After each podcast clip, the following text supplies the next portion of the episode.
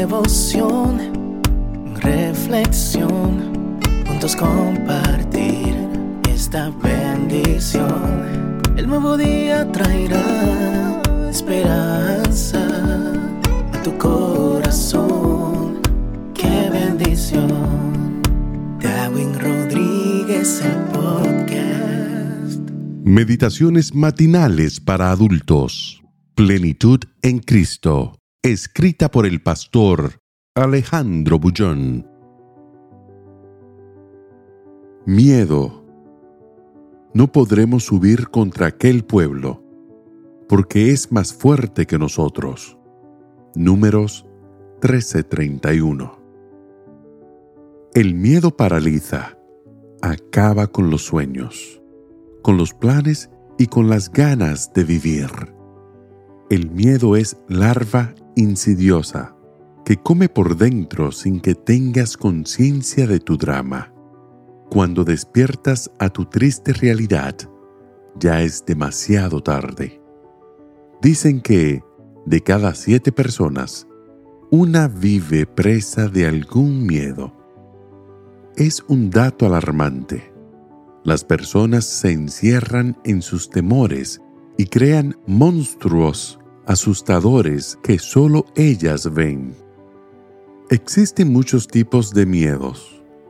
Miedo de la gente, miedo de perder el empleo, miedo de salir a la calle, de trabajar, de tomar el omnibus y hasta de ir a la iglesia, etc. De todos esos miedos, creo que el más terrible es el miedo a ser feliz.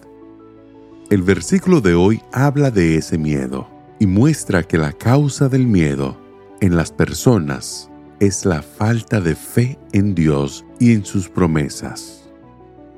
Cuando dejo de creer en Dios, todo a mi alrededor se vuelve amenazador. Y si Dios no habita en mi corazón, con toda seguridad el miedo se apoderará de mi corazón. Israel había llegado a la frontera de la tierra prometida. Un paso más y se apoderaría de la herencia ofrecida a sus padres. Las promesas de Dios eran seguras.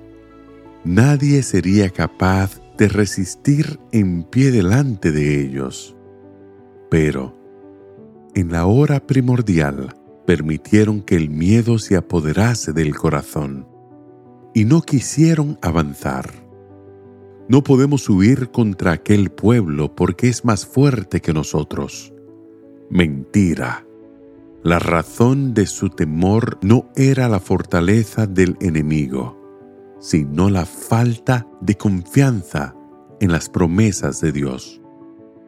Todos encontramos enemigos en el camino. Es la lucha diaria, obstáculos, dificultades, preconceptos, desafíos aparentemente difíciles de ser vencidos. Si piensas que fracasaste, no intentes más luchar. Ya estás fracasado. Pero, a la hora de enfrentar los problemas, que tus ojos no se fijen en el adversario, sino en el Dios que te prometió que te llevará a Canaán y te entregará la tierra. ¿Cuáles son tus adversarios hoy?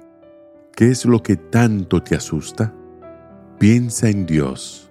Jamás un hijo de Dios, escondido en las manos del Todopoderoso, perdió una batalla. Este puede ser el grande día de victoria que esperas. Solo que no repitas el error de Israel, que pensó, no podemos subir contra aquel pueblo, porque es más fuerte que nosotros. Que el Señor te bendiga en este día. Sé fuerte y valiente. No tengas miedo ni te desanimes, porque el Señor tu Dios está contigo donde quiera que vayas.